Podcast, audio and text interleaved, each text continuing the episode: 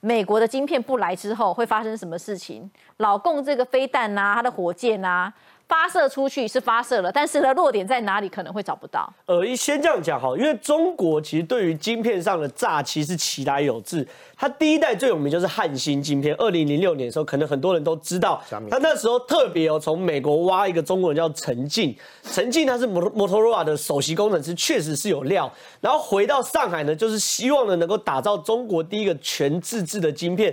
可问题是你陈进自己很厉害没有用，因为你没有整个公司的专利，对不对？所以他搞到最后真的搞不出来这个晶片。他后来想想一招，就去摩摩托罗拉买了一个摩托罗拉最先进的晶片，然后把那个晶片上面原本印摩托罗拉，然后请民工把这打磨打掉，打磨打掉后印上汉芯。啊，这个跟 MIC 变 MIT 有什么一模一样？洗产地。然后呢，然后呢，他就把把那个晶片哦，然后在上那时候上海科学院哦，还特别召开一个记者会，然后所有媒体都在看，然后请了很多专家学者去检测那个那个晶片，就发现已经达世界一流水准。然后呢，曾经那个时候名利双收，连连续两三年所有科研晶片他全全拿完了。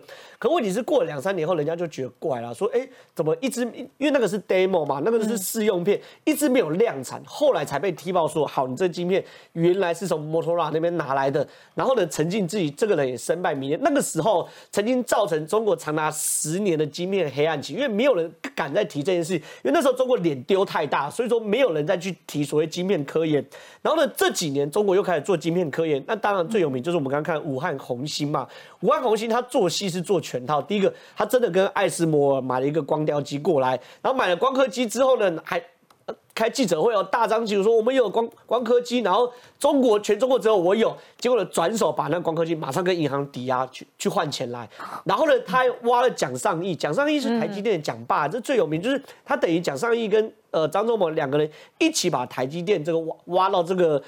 从世界可能二三流的公司带到世界一流的公司，就被挖到武汉红星嘛。结果呢，蒋尚义也带了一票人过去，就是说完全进去了，什么东西都没有，要机台没机台，要专利没专利，要订单没订单。然后里面一票工程师后来传出来说干嘛？每一天呢就模拟，假装有个机台，大家模拟说要怎么做事情，然后搞了半天，搞了半年，最后蒋尚义也离职了。整个武汉红星呢说，他整个投资人拿了五千多亿，是史上最大的诈骗案。现在工厂完全停摆。然后呢，中国更奇葩是什么东西？好，你现在都做不出来。那中国自己大内宣好，中国最近你你你你看中国很多官媒啊，都叫美国最害怕的八十四岁老人龙芯之母黄令仪。大家可能知道，就他们中国晶片之母，中国晶片，他们把一个八十四岁老太太叫黄令仪抬出来，他说。过去啊，因为黄定仪曾经发展到龙芯，哎，他们名字都很很厉害，汉芯，大汉朝的汉，汉芯，红芯，龙芯，那他们就是我们说晶片，他们是讲芯，对不对？对对对对对，他们叫龙芯，那他们的名字都取得不错，跟内内容都不是很好。他就说这个黄定仪现在要复出了，重出江湖，他要带领中国科研团队制呃制造出新的晶片。可问题是，坦白讲。科技啊，与时俱进。你都六十几岁退休，到现在八十几岁了，然后你再出来，你我不管你的年纪啊，你的智慧含量，或者说你这二十年到底有没有跟上，坦白说都是一个骗局嘛。好了，那这个时候呢，习近平就说我在“十四五”的时候要砸十兆人人民币哦，呃，希望在未来五年内可以造成所有的晶片 MIC 就 Made in China，就是中国自制。可是十兆人民币什么概念？就是五十兆。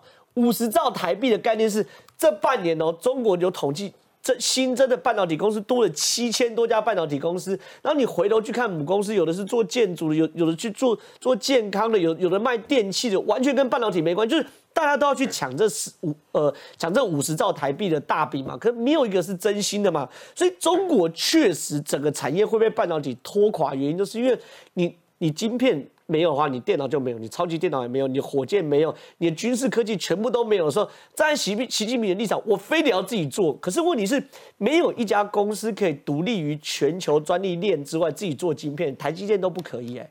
台积电没有爱斯摩，它做不出它的晶片，因为没有光雕机。嗯，爱斯摩没有德国的蔡司帮他磨那个光雕机上面的晶片，那个。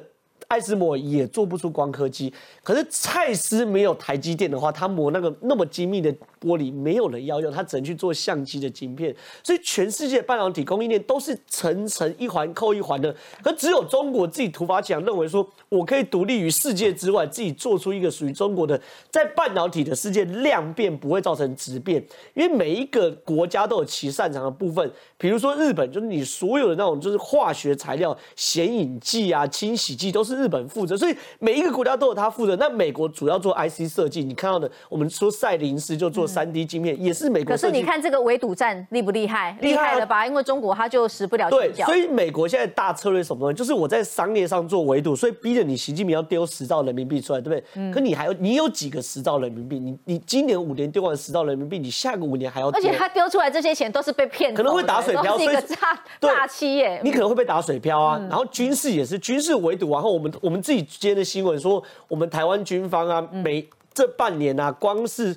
的大陆军机两，我们飞上去已经多花一亿多的油钱，对不对？可美军他们呢？他们对啊，美军抵近侦察三千多次，他们也是要半飞啊。那印度也在增加军费，那中国也要同样增加军费，日本也在增加军费，澳洲也也也在增加军费，台湾也也在增加军费，所以在军事上也是在围堵中国，所以等于是中国以一己之力抵抗整个世界的包围嘛。结果会算什么？美军的如意算盘就是像当年的苏联一样嘛，把你的经济拖垮嘛。透过太空战、军事战、科技战、商业战，把你的经济拖垮。你经济拖垮之后，你就没有能力维持这么大帝国的版图，最后就四分五裂嘛。香港可能独立，新疆可能独立，内蒙古可能独立，西藏可能独立，所有国家都可能独立。那台湾早就独立，就是。